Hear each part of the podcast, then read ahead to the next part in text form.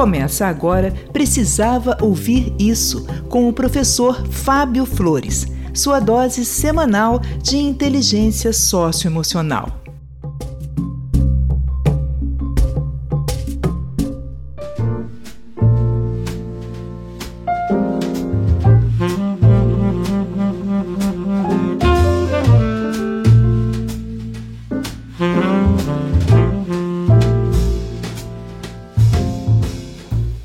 Olá, eu sou o professor Fábio Flores e esse é o podcast Precisava Ouvir Isso.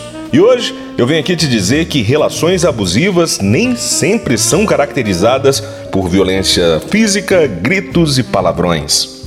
Às vezes, o abusador ou a abusadora conseguem usar a violência de uma forma tão gentil, tão meiga e tão educada que o abusado nem entende a violência como violência.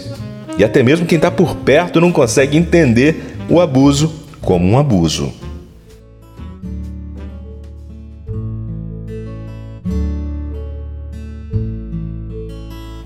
E para te ajudar a entender isso, eu vou recorrer a uma música da banda Kid Abelha, que foi lançada em 1984 e até hoje faz muito sucesso nas rádios, playlists e karaokês. A música em questão é essa aqui.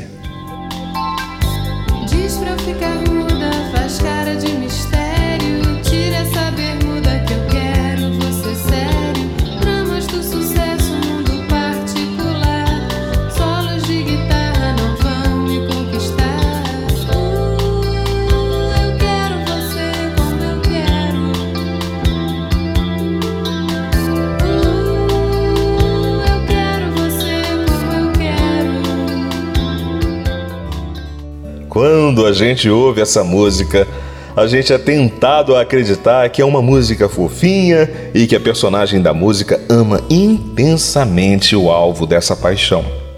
Só quando a gente se aprofunda na interpretação da letra que a gente se dá conta que essa é uma das crônicas de amor mais abusivo que se teve notícia na história do rock brasileiro. A música ela foi composta por Paula Toller e o baixista e também cantor do Kid Abelha, na época, o Leone. Eles se inspiraram no romance que estava vivendo o baterista da banda. A namorada do baterista não estava lidando bem com a vida de artista dele e fazia de tudo o que podia para ele desistir da carreira musical. E essa namorada, ela foi tão manipuladora que conseguiu fazer ele desistir do Kid Abelha logo que a banda virou um sucesso na TV. Mas quem pode contar essa história bem melhor que eu é o próprio compositor da música. Com vocês, Leone. Bom, essa canção foi composta, é, começou pela letra. Tá? Ela foi, primeiro a gente escreveu a letra, eu e a Paula, é, e era para falar de uma pessoa que a gente conhece, de uma amiga nossa, que namorou músicos mas que sempre tentou que os músicos deixassem de ser músicos, porque ela preferia namorar uma pessoa que fosse mais séria, que tivesse uma profissão mais estável. E isso foi, não, não foi só um amigo que namorou com ela, mais de um, e tinha sempre essa postura. E é uma música que, segundo Elvis Costello, né, que forjou esse termo, que fala de fascismo emocional. O fascismo emocional é você não achar que a pessoa que está com você é, vale por ela. Ela vai ser muito melhor o dia que ela se encaixar nos seus planos, no seu ideal de pessoa. Então, isso é muito comum, principalmente em relacionamentos adolescentes, né? Não, eu gosto dela ou dele, mas se fosse mais assim, se falasse mais assim, se usasse umas roupas mais assadas, se gostasse das bandas tais, seria melhor. Ou seja, não gosta daquela pessoa, gosta do que aquela pessoa poderia ser. E aí você vai ficar tentando transformar, né? É um pouco a história do pigmalião, né? Transformar numa pessoa bacana, é, numa pessoa ideal. E isso tem a ver também com amor romântico, né? Que é uma idealização do, do romance. Então você acha que o romance tem que ser de determinada forma, o amor tem que seguir determinadas expectativas sociais. E aí você acaba não aproveitando aquela pessoa que está do seu lado, né? E não aproveitando o tipo de relacionamento também que você pode ter com ela. E agora que você ouviu o próprio compositor falar sobre o contexto, vamos lá na música para destrinchar o texto. para perceber os elementos do fascismo emocional, da manipulação sentimental que a namorada do rapaz fazia com ele. Diz pra eu ficar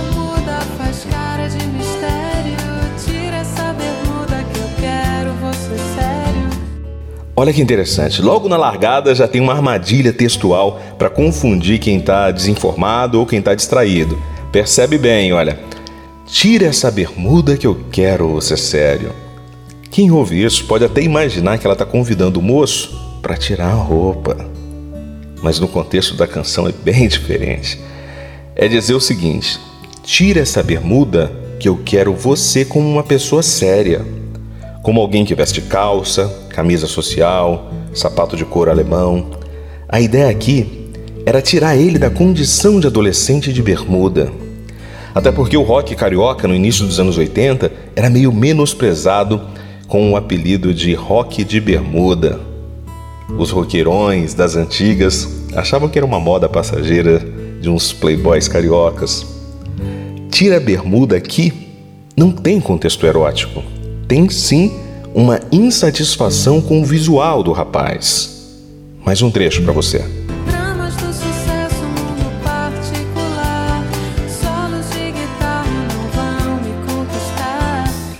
Aqui ela reforça que não admira o trabalho do moço.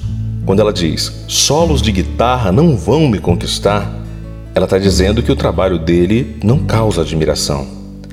E todo mundo que já viveu um relacionamento saudável sabe o quanto o amor é nutrido pela admiração mútua. Onde não existe admiração, provavelmente existe manipulação. Eu quero você como eu quero.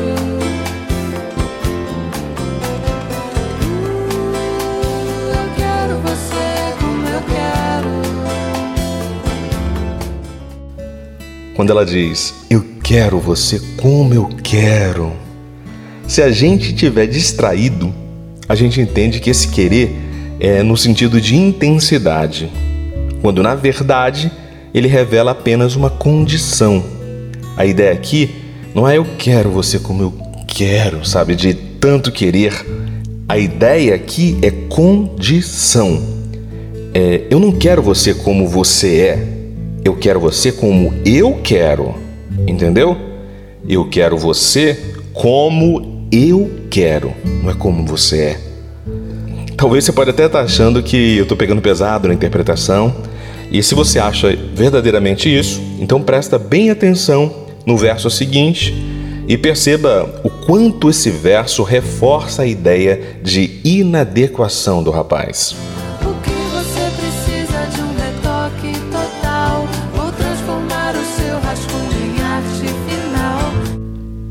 Percebeu o que a moça disse?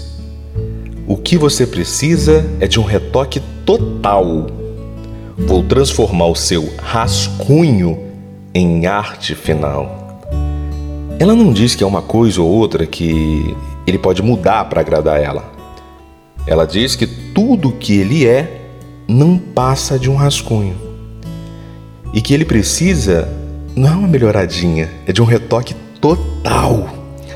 Ou seja, não salva nada. E ela ainda arremata dizendo que vai transformar o rascunho em arte final. Arte final é a versão definitiva, sabe? É a versão final de um projeto gráfico. Percebeu que nada nele basta. Para ele fazer parte do mundo dela, a condição é ele deixar de ser ele.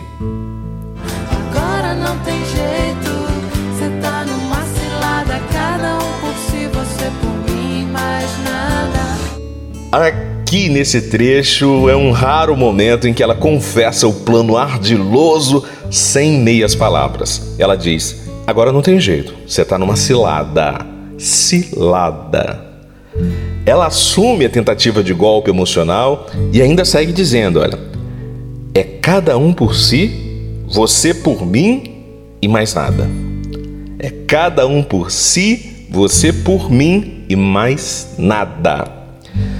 Uma das marcas dos pactos relacionais dos abusadores emocionais é isso. Você faz tudo por mim, eu não faço nada por você e a gente segue a relação abusiva monopolizando cada dia mais a sua atenção e o seu existir.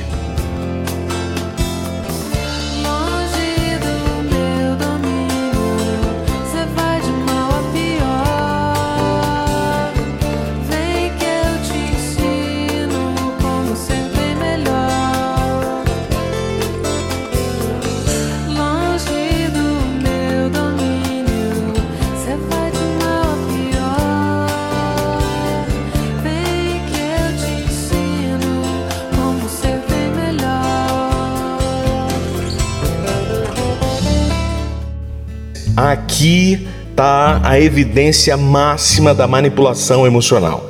O manipulador, ou no caso da música, né, a manipuladora, ela precisa convencer que é a única ou a última pessoa que consegue resgatar a outra. Resgatar essa outra da mediocridade que ela é. Ela precisa convencer que essa pessoa não sabe andar com as próprias pernas. E por isso, no caso, esse moço precisa ser dominado por essa abusadora. Longe do meu domínio, você vai de mal a pior. Vem que eu te ensino como ser bem melhor. Melhor para quem, né? Sempre é melhor para o abusador ou para a abusadora. Nunca para a pessoa que é alvo da manipulação e do fascismo emocional. Tá aí a evidência que a violência não é monopólio dos gritos, palavrões e agressões físicas. É possível ser altamente violento usando palavras gentis e supostamente românticas, mas que anulam as nossas singularidades, anulam a nossa existência apenas para satisfazer o desejo de manipulação de quem vê as pessoas como massinha de modelar. Cuidado com esse tipo de gente. Proteja seus ouvidos, seu coração e a sua vida das palavras que gentilmente te anulam.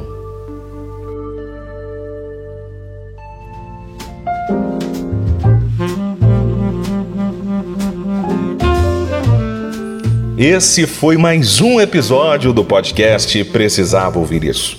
Se você conhece alguém que precisa se libertar da escravidão emocional de uma relação abusiva, faça como Paula Toller e como Leone. Manda uma indireta musical, envie esse episódio lá para quem merece uma vida saudável emocionalmente. Ah, e aproveita também e vai lá na descrição do episódio, lá no Spotify, e deixa a sua opinião na enquete que eu deixei lá, tá bom?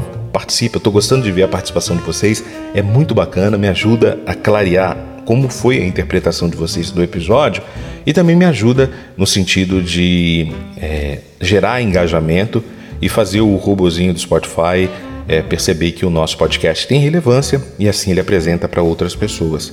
É a sua forma de me dizer muito obrigado. Ir lá, interagir, deixar sua marca e eu sou muito grato por essa gentileza que você vai me fazer, tá bom? Eu fico por aqui e te aguardo em um novo episódio. Um forte abraço e até, até a sua próxima vitória.